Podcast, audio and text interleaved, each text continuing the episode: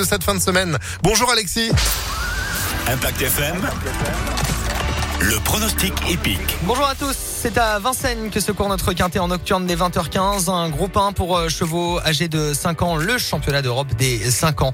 Euh, prenons en tête le numéro 9, Onek avec François Lagadec, bien connu des groupes 1. Lui qui reste sur de très bonnes performances, il sera déféré des quatre pieds et peut mettre tout le monde d'accord. Le 9 en tête, opposons-lui le 6, Chiro avec Björn Goup qui fait le déplacement des pays de l'Est.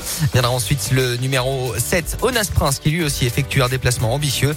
Enfin de pareiller le numéro 4, Hooker l'entraînement basière et la drive de son fils Nicolas, ainsi que le 11, Happy Valley, l'entraînement et la drive de Jean-Philippe Dubois.